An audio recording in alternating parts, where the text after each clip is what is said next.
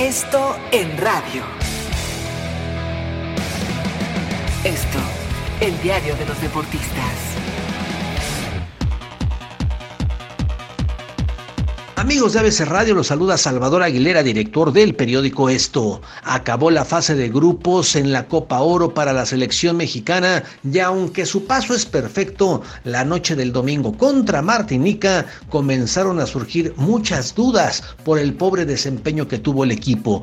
Cuando nos imaginábamos otra goleada, tal vez tan escandalosa como aquella de 1993 cuando Sague metió siete goles, la realidad fue muy distinta respecto a aquel lejano 9-0. Esta vez Martinica no se fue en blanco y aprovechó la floja actuación tricolor para hacer dos goles. Es cierto, el rival llegó poco, pero cuando lo hizo fue contundente, mientras que México, México se cansó de fallar una y otra vez. De ahí que empiezan a surgir las dudas porque parece que los atacantes de la selección mexicana comienzan a perder la puntería justo cuando se vienen los partidos de vida o muerte. El siguiente rival del equipo dirigido por Gerardo Martino saldrá hoy del encuentro entre Haití y Costa Rica. Al menos los rivales ya se dieron cuenta de lo vulnerable que puede ser México y aunque Martino se mostró tranquilo en la conferencia, la verdad es que durante el desarrollo del partido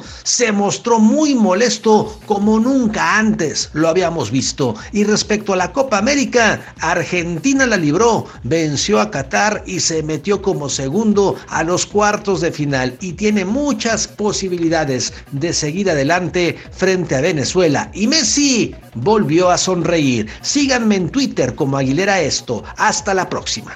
Esto en radio. Esto, el diario de los deportistas.